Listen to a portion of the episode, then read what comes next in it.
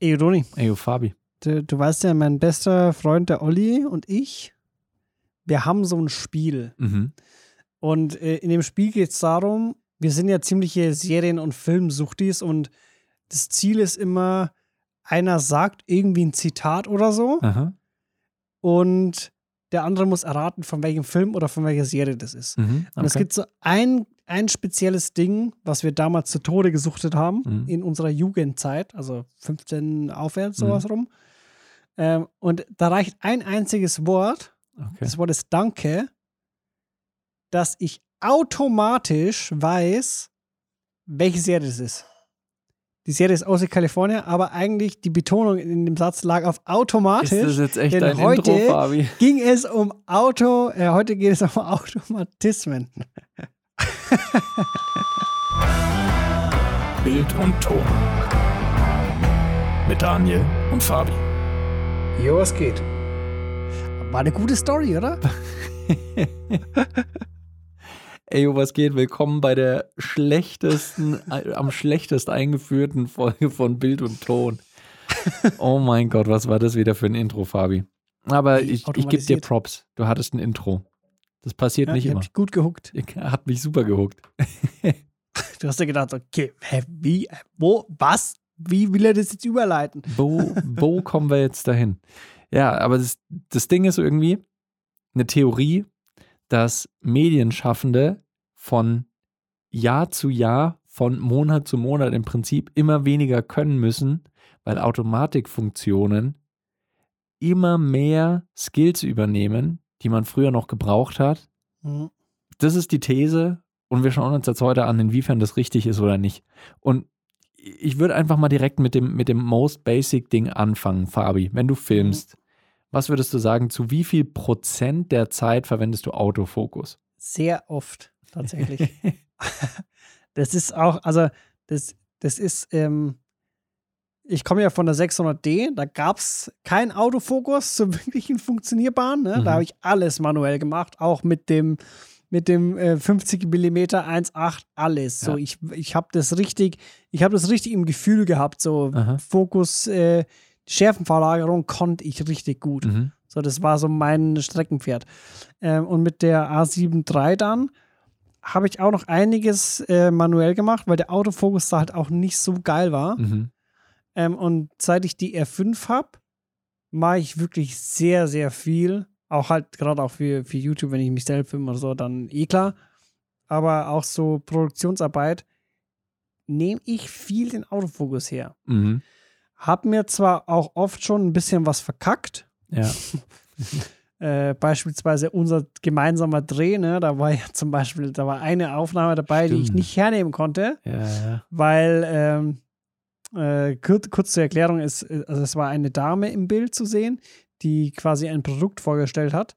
Und im Hintergrund war halt auch noch irgendwie so ein, so ein Bild, aber halt wirklich ganz dezent irgendwie im Hintergrund auf einem Kühlschrank drauf. Ja. Und auf diesem Bild war halt so sehr abstrakt ein Gesicht gezeichnet oder gemalt. Und irgendwann, so auch vollkommen zusammenhangslos, es gab keine krasse Bewegung oder so, Mhm. hat einfach die R5 entschieden, yo, ich stelle jetzt auf das Gemälde scharf, weil es schaut ein schönes Gesicht äh, heraus, ne? Und das war irgendwie, das war vom, vom letzten Take, glaube ich, waren es die letzten zehn Sekunden, wo plötzlich random die, die äh, Cam gemeint hat, so, ja, ich stelle jetzt aufs Gemälde scharf, Ja. weil braucht eh keinen Schlusssatz. Aber ich hätte den tatsächlich auch gern genutzt für, Mhm. Für die Totale, weil ich habe da die Totale benutzt. Ja. Ich meine, es war insofern dann nicht, nicht tragisch, weil ich Mhm. meine, es gab noch zwei andere Kameraperspektiven, es gab Ja. noch weitere Takes, von daher, äh, okay, aber trotzdem. Und man muss auch sagen, äh, ich ich war ein einsamer Camera Operator Ja. mit drei Kameras. Ja, So, da kann man, also da muss man halt auch mit Autofokus arbeiten. ja klar. Ähm, Gerade wenn, wenn sich die, die, die Person irgendwie bewegt oder so, ne? Mhm. Und man sehr oft ein Blending filmt, was wir gemacht haben, dann kannst du halt nicht, du kannst ja nicht drei Kameras bedienen. So. Naja, ich meine, du kannst Ja. natürlich auf eine Ebene scharf stellen manuell. Ja, ist dann nur blöd, wenn sich quasi in der schwierig. Tiefe die Person bewegt, dann, Genau. dann ist halt vorbei. Von daher, ja, sehr verständlich. Vor allem, wenn man halt Kameras hat, wo man sich auf den Autofokus verlassen kann. So. Hm. Äh, nee, kann ich schon nachvollziehen. Das Ding ist, ich würde wahrscheinlich auch häufiger Autofokus nutzen, wenn ich eine Kamera hätte, die einen zuverlässigen Autofokus hat. Aber von daher bin ich, also wenn ich hinter der Kamera bin, sowieso immer manuell eigentlich. Hm. Wenn ich vor der Kamera bin, auch allermeistens. Da nehme ich dann halt irgendeinen Dummy, stell drauf scharf, nehme dann die Position vom Dummy ein Hm. und bewege mich halt nicht zu sehr äh, in die Tiefe rein, dass ich davor oder zurückgehe. So. ja. Äh, das, ist, das ist bei mir. Und das Ding ist aber, und ich glaube, da, da wird es auch jetzt die ganze Folge so ein bisschen drum gehen. Einerseits ist es so, klar, manuell, da denkt man immer gleich, oh, manuell fokussieren, ja, das ist, äh, wenn man es gut kann und dann ist es viel geiler und dann ist es viel besser Mhm. und professioneller und so. Aber das Ding ist, wenn eine Kamera einen guten Autofokus hat, warum soll ich mir den Hassel dann geben? Ja. So, why? Ja, vor allem das Ding ist auch so, äh, manuell fokussieren können heißt nicht manuell fokussieren können. Ja. Äh, ich hab's, es gibt so viele Videos, gerade auch äh, in, in dieser, es gibt ja diese Coaching-Szene, ne? Mhm. Von zum Beispiel äh, ein, zum Beispiel, Ja. ist nur einer davon, der auch bei, bei, bei den war, ne? Ja, ja. Und der ist ja irgendwie spezialisiert auf ähm, so Filmagenturen, Mhm. Videoproduktionsagenturen. Und da gibt es immer wieder, ich bin in diesem, in diesem Targeting einfach drin verankert, des Todes, dass ich, mir wird alles ausgespielt davon. Ja. Äh, und da gibt es so viele Testimonials, wo er halt mit, mit solchen Leuten macht, wo offensichtlich manuell fokussiert wird. Aber da ist es halt so, so ein klassischer Anfängerfehler. Die setzen sich hin, zu zweit, ne? Mhm. Dann wird scharf gestellt, anscheinend. Mhm. Und dann lehnen die sich zurück. Ah, und dann ist ja, dieses ja. komplette Testimonial, ist die Schärfe einfach irgendwie auf Höhe von dem Oberschenkel. Mhm. Und die zwei Dudes sind halt vollkommen unscharf. Ja. Also nicht vollkommen unscharf, aber ja. so dezent, dass man es merkt. Und Mhm. es fuckt einen ab. Voll. Also mich zumindest, ne? So, Ey, da, wahrscheinlich ist dem Großteil vollkommen egal, aber. Mhm.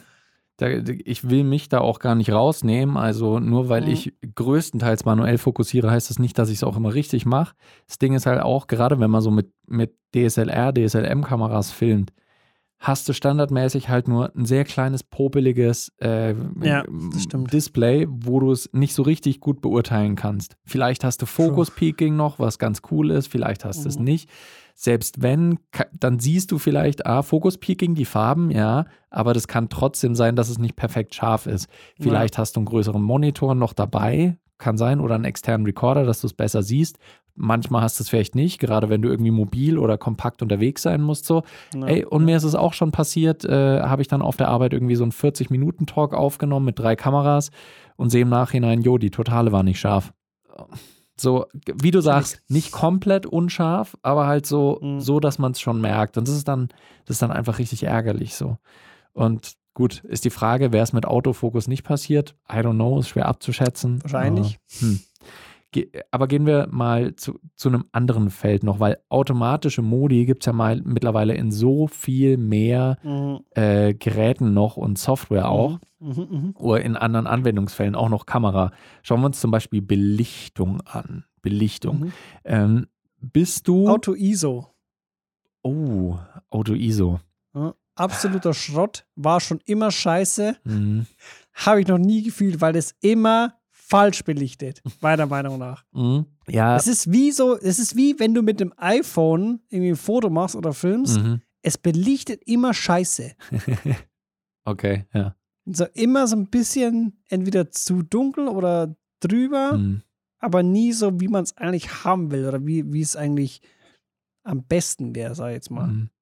Und Auto-ISO ist, ein ist so das Ding auch, verstehe ich insofern nicht ganz, weil Auto-ISO macht ja eigentlich fast nur dann Sinn, wenn du äh, die, die anderen Werte manuell Mhm. schon eingestellt hast und nicht mehr verändern willst. Wenn du sagst, Mhm. Blende soll auf den Wert, den ich eingestellt habe, Shutter soll auf den Mhm. Wert, den ich, den ich eingestellt habe und die ISO, die soll halt automatisch dann korrigieren.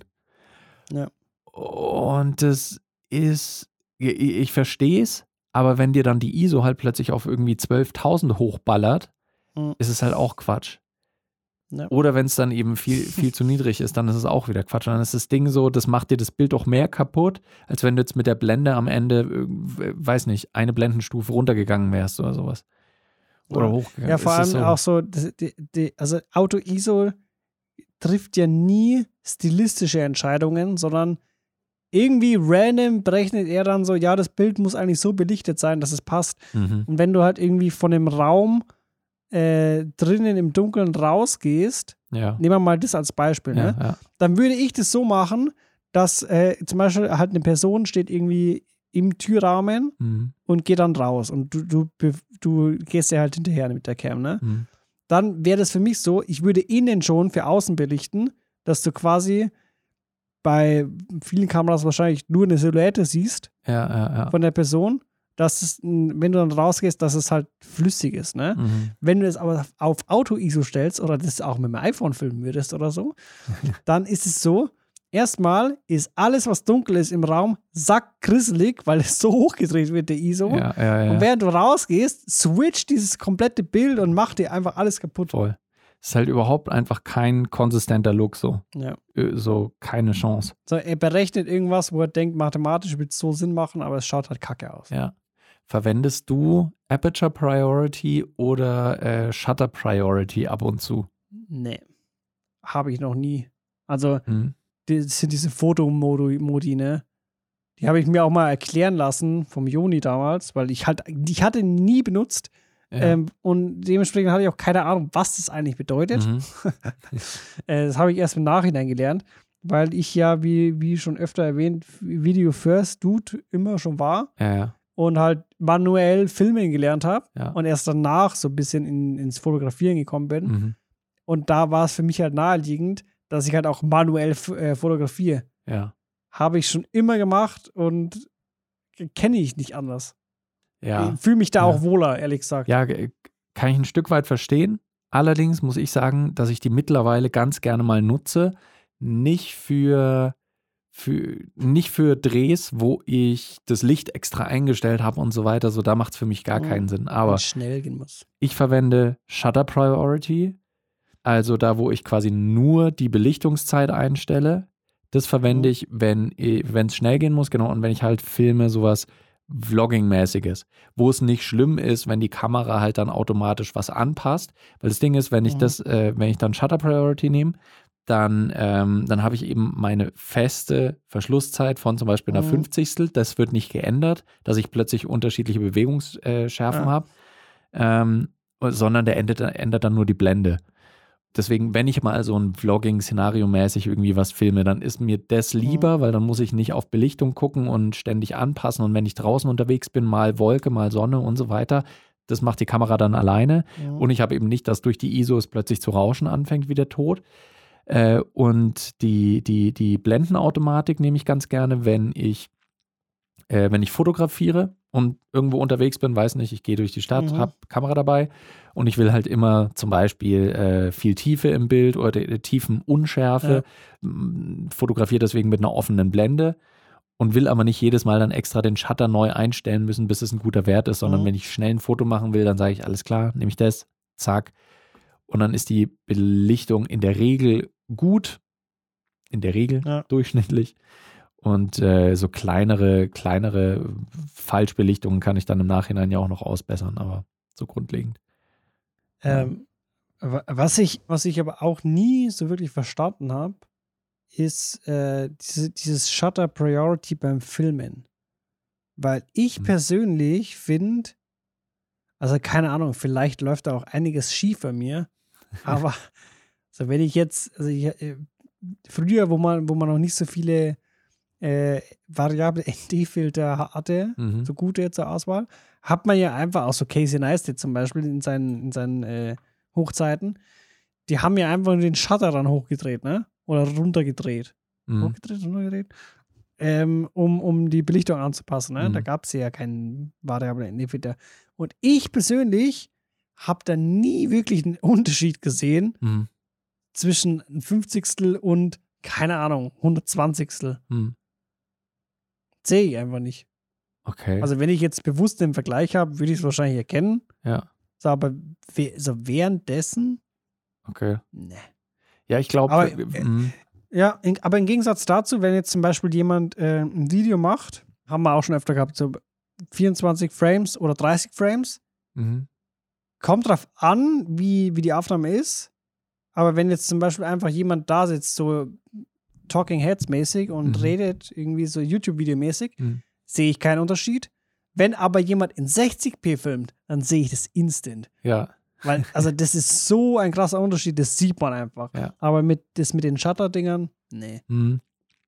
Ja, je nachdem, wie groß der Shutterunterschied ist. Möglich, ja. Also wenn es jetzt ein Fünfzigstel oder ein Sechzigstel ist oder vielleicht ein Achtzigstel Sekunde, würde ich jetzt sagen, sehe ich auch keinen Unterschied. Hm, So Hundertstel, Hundertzwanzigstel, da, 1000. da geht's dann, da geht's dann schon irgendwie los. Und bei den Frames pro Sekunde ist es tatsächlich auch so, dass ja, 50, 60 ist natürlich ganz abgespaced. Hm. Sieht einfach komisch aus. Ich sehe keinen Unterschied zwischen 24, 25, aber nicht immer, aber meistens sehe ich 30 Frames auch, weil ich diesen Look nicht mag. Und da stört mich irgendwas dran. Ich kann es nicht, ich kann es Mhm. nicht genau sagen. Aber für mich hat das irgendwie so einen Look wie so eine Telenovela oder irgendwie sowas. Äh, und das, nee, irgendwie kann ich nicht haben. Taugt mir nicht. Deswegen. Aber das ist zum Glück was, was nicht per Automatik irgendwie eingestellt wird in der Regel. Deswegen, äh, Ja. was aber vielleicht noch ganz spannend ist, es gibt sowas, es gibt sowas natürlich auch im Audiobereich. Hm. Ähm, ich schaue jetzt gerade auf meinen Recorder, auf den äh, Zoom F4. Und der und sein großer Bruder, die haben zum Beispiel eine, eine Funktion. Gain-Automatik? Nee. Ich überlege gerade, wie die, heißt die Automix einfach? Ich glaube, die heißt Automix. Da kannst du, wenn du mehrere Mikrofone angeschlossen hast, ähm, erkennt das Mhm. Gerät quasi, welches der Mikrofone gerade am lautesten ist und ähm, zieht die anderen automatisch runter. Mhm. Und es funktioniert relativ gut. Das ist natürlich gerade für so Interviewsituationen gut, weil wenn Person Nummer eins dann gerade spricht, werden die anderen Mikros runtergezogen. Das heißt, da hat man nicht so viel Bluten in die anderen Mikrofone, dass es da, äh, Hm. dass es Ja. da reinbleidet. Wenn dann eine andere Person spricht, wird das Mikrofon dann hoch und so weiter. Und das Ding ist, dass ich habe auch schon einige Tests gehört und es funktioniert ziemlich zuverlässig. Es ist nicht perfekt, aber ziemlich zuverlässig. Vor allem dann, wenn du halt nicht die Möglichkeit hast, die ganze Zeit selbst manuell zu pegeln. So. Mhm. Und ich habe es trotzdem noch nie genutzt, weil ich mir gedacht habe, lieber gehe ich auf Nummer sicher, nehme alles in der vollen Lautstärke auf und mache es danach in der Post. Weil da ist irgendwie das Ding, ich mache mir lieber den Aufwand mehr und gehe aber auf Nummer sicher, dass alles ordentlich aufgenommen ist Ja. und dass ich die volle Kontrolle habe. So. Ich weiß nicht. ja, es ist ähnlich mit Auto-ISO, ne? So, dass Mhm. du willst halt trotzdem irgendwie die, die Kontrolle drüber haben, weil so schlau ist die, die AI noch nicht, dass Mhm. die es halt so, so vernünftig macht, wie man wie man es halt, wie es halt gut ist. Mhm. Ich habe ich hab so einen Autogain, habe ich nur einmal benutzt, auch wirklich nur ein einziges Mal Mhm. bei dem äh, Zoom H4 Ja. Pro N irgendwas. Aha. Äh, und da, das war so unterirdisch schlecht. Mhm. Ja, ja. Das, gut, die Bedingungen waren jetzt auch nicht wirklich gut. Es war halt draußen Mhm. äh, aufgenommen. Aber ich habe zum Schluss auf ähm, das On-Camera-Mic geswitcht, Mhm. weil das besser war. Ja. Das war k- vollkommene Katastrophe, weil der hat halt geredet, dann mal kurz eine Pause gemacht und auf einmal, zack, Gain auf bis zum Getten auf 10.000 hoch. Mhm. Dann hat man Vögelgezwitscher gehört. dann hat er wieder geredet, vollkommen übersteuert, dann ist es wieder runter in den Keller. ja. Also das, das war echt so. Also mit dem, äh, mit dem Zoom H4 Mhm. ganz schlechte Erfahrungen gemacht. Auch in Kombination mit dem Rode NTG 2. ja, und auch Keine generell, gute Kombi. generell Lautstärke automatisch pegeln halte ich in den allermeisten Fällen einfach auch für keine gute Idee. Ja. Selbst wenn es gut funktioniert, ist das Ding nämlich auch immer noch das, dass du dann sehr unterschiedliche Sounds plötzlich hast. Also stellen wir Ja, uns mal vor, ich habe lieber 32-Bit. ja 32-Bit ist auch So. sowas. Am liebsten 32-Bit ist geil, aber ich will es trotzdem die ganze Zeit auf einem Level lassen, mehr oder weniger. Hm. Weil sonst ist auch Aber lieber 32-Bit als Autogain. Ja, lieber 32-Bit als Autogame. Ja. In der Regel, in der Regel, ja. Das Ding ist nämlich auch, wenn, wenn so ein Recorder dann entscheidet, dass er jetzt lauter oder leiser macht, dann verändert sich ja nicht nur so in Relation zur Stimme, sondern alle anderen Sounds. Hm. Also stellst dir vor, du hast die ganze Zeit, so wie du jetzt, du bist draußen und nimmst Ja. ein Interview auf und du hast die ganze Zeit im Hintergrund so Vogelgezwitscher und sagen wir noch einen Fluss, Ja. der vorbeirauscht. Und dann wird die Person plötzlich leiser und redet halt einfach ein bisschen leiser. Und dann macht der Recorder alles lauter, dann macht er ja nicht nur die Stimme lauter, dass die wieder passt, sondern halt auch dieses ganze Hintergrundrauschen und Vogelgezwitscher. Und dadurch hört sich das mega merkwürdig an. Und das ist halt dann einfach was, da habe ich lieber dann mal kurz eine leise Stimme, als dass ich die ganze Zeit so ein mit den Hintergrundgeräuschen beim Sound habe. Oder du holst dir von Waves den VX, das VX Clarity Plugin. Für das wir Weil hier aber natürlich Killer. keine äh, Werbung machen. Aber Fabio und ich, wir haben ein neues Plugin, was äh, ich habe es noch nicht ausführlich getestet. Hast du es schon Ich ausführlich Ich getestet? habe es mir noch nicht gekauft, ne, aber mache ich Ach, jetzt du hast es noch nicht. Okay. Da werde ich demnächst einen, einen Test machen auf meinem YouTube-Channel. Das ist ein Plugin, was halt Hintergrundgeräusche ziemlich Mhm. effizient entfernen können soll. Aber Ey, wie und gesagt. vor allem das, das Ding ist, ich, ich habe ich hab das ja in die Gruppe geschickt, ne? mhm, Und mir hat es dann eine Werbeanzeige ausgespielt, irgendwie auf Instagram. ja. Und ich dachte mir so, hä, das kann ja nie, also das kann ja nicht so gut sein, oder? Weil ich habe dann draufgeklickt und so irgendwie 30 Dollar. Ich so, hä, kann ja nur scheiße sein. So. Ja, ja. Als ob das jetzt gut ist, ne? Dann habe ich gerade, wie ich es immer mache, auf YouTube so ein paar Reviews an, äh, äh, gesucht, gesucht. Und ich habe nur ein paar gesehen. Und das Ding ist, es gab nur zwei, also zwei wirkliche, wo man, wo man halt, also was da wirklich ausführliche Tests waren, also Mhm. die halt das auch hardcore getestet haben, Ja. was halt so geht. Und die waren so, so uneuphorisch. So, da war zum Beispiel, da war ein so ein Beispiel, der hat im Hintergrund irgendwie einen Rasenmäher laufen lassen, hat sich neben die Autobahn gestellt Mhm.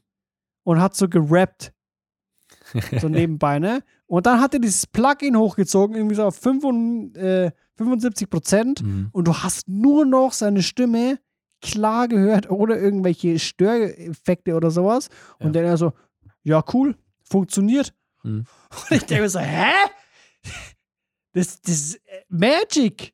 Ja, das, du musst doch vollkommen eskalieren jetzt da drauf. Das, das ist schon krass. Äh, das, also ich habe auch ein kurzes Testvideo bisher nur gesehen. Ich, ich will jetzt eigentlich nicht zu sehr über dieses Plugin reden, aber Ja. das ist, es ist schon äh, von dem, was ich gesehen habe her, ist es auch gut. Allerdings hörst du auch, wenn du es gerade in so Extremsituationen, wenn du sehr viel Hintergrundgeräusche hast und es Das ist hochdrehst, ja auch irgendwie eine Automatik. Ja klar, das ist eine Automatik, Mhm. aber die, ähm, du hast dann plötzlich in der Stimme halt auch Artefakte. Also du, du fängst an Mhm, zu hören, dass es mhm, plötzlich ja. so ein bisschen wie computergeneriert klingt. Nicht so hardcore, so ein bisschen. Es ist natürlich besser, als wenn du voll ein unnutzbares Signal hast.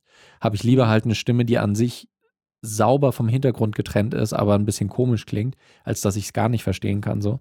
Aber das bringt auch seine Nachteile mit sich. Ja, aber das ist, das ist auch noch ein guter Punkt, den du anbringst. Klar, das ist auch eine Automatik.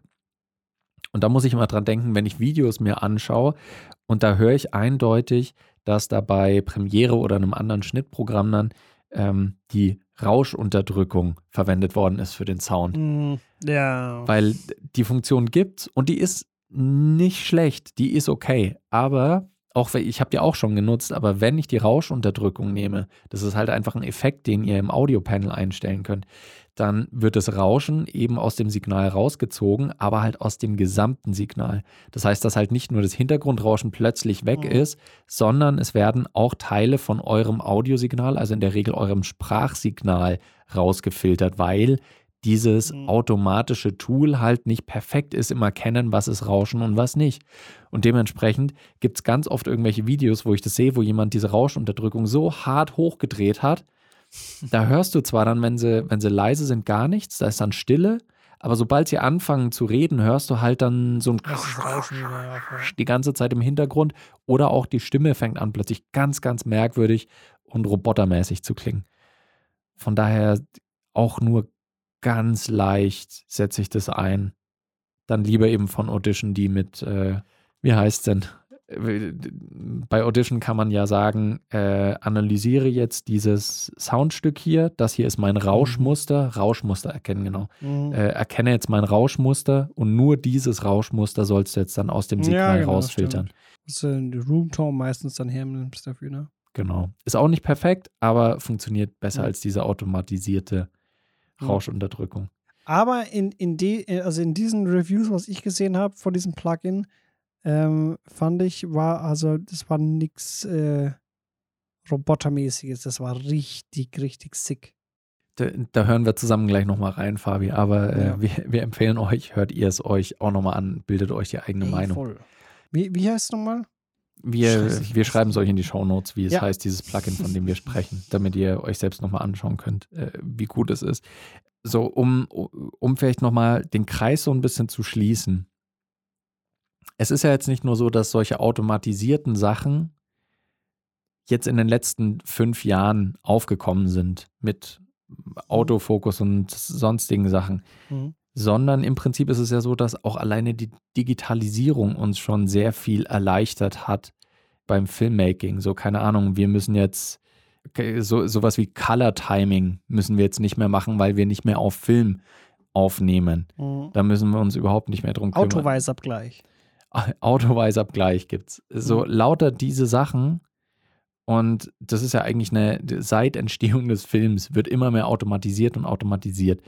Würdest du sagen, dass, dass dadurch Filmmaker immer, immer schlechter werden? Im Sinne von, die können handwerklicher nichts mehr? Oder würdest du sagen, ist nicht so? Was wäre da so dein Fazit? Mein Fazit wäre, ist nicht so. Weil, also es kommt ja, es kommt ja nicht drauf an, äh, also wer das alles nutzt. Wobei eigentlich schon. Das, also ich würde sagen, schwierig, weil, also es gibt Leute, die halt, äh, die halt vom Fach sind und die das können, die das gut können. Die müssen auch nicht unbedingt vom Fach sein und können das gut. Hm. Und die können aber auch mit den Gegebenheiten von gewissen Automatiken umgehen und das halt trotzdem so nutzen, dass es halt fachlich gut oder perfekt ist. Mhm. Andererseits ist es aber auch so, dass es halt nach außen hin immer so einfach aussieht und es gibt so viele Leute, die sich halt das auch so einfach vorstellen und dann halt was machen und es ist halt dann am Ende nicht so Mhm. geil, ne? Und die meinten aber, es ist geil, aber es ist nicht so. so von dem her ist es, ist es sch- schwer zum sagen, aber für mich persönlich, ich münze jetzt einfach auf meinen Fall, ich finde, äh, es ist in vielen Sachen äh, auf jeden Fall vorteilhaft und es hilft mir. Mhm. Und wenn ich dadurch irgendwie Zeit spare oder mir um eine Sache weniger Gedanken machen muss, bin ich in meiner Arbeit effizienter, Mhm. weil ich mich dadurch auf andere Sachen fokussieren kann und dadurch wird das Endergebnis auf jeden Fall besser. Mhm. So zum Beispiel, nehmen wir- nehmen wir das Beispiel vom Feuer, ne? so ein Drei-Kamera-Setup als einzelner Kameramann ist halt mit einem Autofokus, auf den man sich teilweise verlassen kann, Mhm. Wäre halt äh, vor zehn Jahren ohne Autofokus nicht möglich gewesen. So. Das, Weil wenn dann eine Kamera unscharf ist, dann ist sie komplett unscharf für alle Takes. Mhm. Oder du tust dann nach jedem Take nochmal nachschauen, aber da kann es auch so sein, dass am Anfang vom Take ist die scharf und während des Takes lehnt sie sich ein bisschen zurück und ist dann nicht mehr scharf. So Ja. von dem her finde ich gerade, also es passt gut in die Zeit, glaube ich, weil es Mhm. gibt ja, ich glaube, der Trend geht mehr dahin, dass es immer mehrere kleinere Teams gibt, anstatt weniger große Teams, wo wirklich Mhm. viele Leute ihr, ihr einzelnes Ding machen. Ja. Gerade so im, im selbstständigen Bereich Mhm. gibt es immer mehr, die, die halt irgendwie, ist, keine Ahnung, so ein Dreier-Team oder so oder Zweier-Team oder auch Solo-Selbstständige. Ja. Und denen hilft es schon viel, glaube ich. Ja. Ich glaube, das ist, das ist, glaube ich, eine gute Zusammenfassung, die ich so auch in etwa teilen würde. Automatik hilft den immer kleiner werdenden Teams, aber immer mehr werdenden Teams. Also es ist pr- eine Demokratisierung der Inhalteerstellung, könnte man auch sagen. Ja, und ich sehe es ganz ähnlich. Ich bin, ich bin kein Purist, was äh, Automatiken angeht. Ja. An den Stellen, wo es mehr Sinn macht, weil ich ein besseres Ergebnis habe, Ergebnis kriege, dann nutze ich Automatiken gerne. Also sei es eben sowas wie, äh, keine Ahnung, die Automatik hilft mir jetzt beim Foto, dass es halt schneller einfach belichtet ist oder was. Ähm, Ja. wenn ich aber mit einer 50. Sekunde filmen muss, weil ich das für meinen Look, den ich erzielen will, brauche, dann muss ich das halt manuell einstellen. Also da ist das manuelle Einstellen einfach der, der Vorteil und da muss ich es dann auch, muss ich es machen, wenn ich halt einen guten Look will oder einen bestimmten Look will. Aber wenn ich mit einer Automatik genauso gut ans Ziel komme, dann mache ich das doch. Also ich bin ja kein besserer, mein Video wird nicht besser dadurch, dass ich keine Automatiken Mhm. genutzt habe. Es ist nicht automatisch besser, weil ich keine Automatiken habe. Du als Creator wirst vor allem nicht schlechter, nur weil du jetzt mit Autofokus filmst. Richtig. So, genau. das hat ja überhaupt keine Aussage. ja. Das war ja auch eine Zeit lang so ein Thema, so, hä? Also ich, ich weiß noch damals, äh, zu, zu Anfang der Ausbildung war das immer so, wir haben uns immer cool gefühlt, weil wir halt manuell gefilmt haben, ne? Mhm.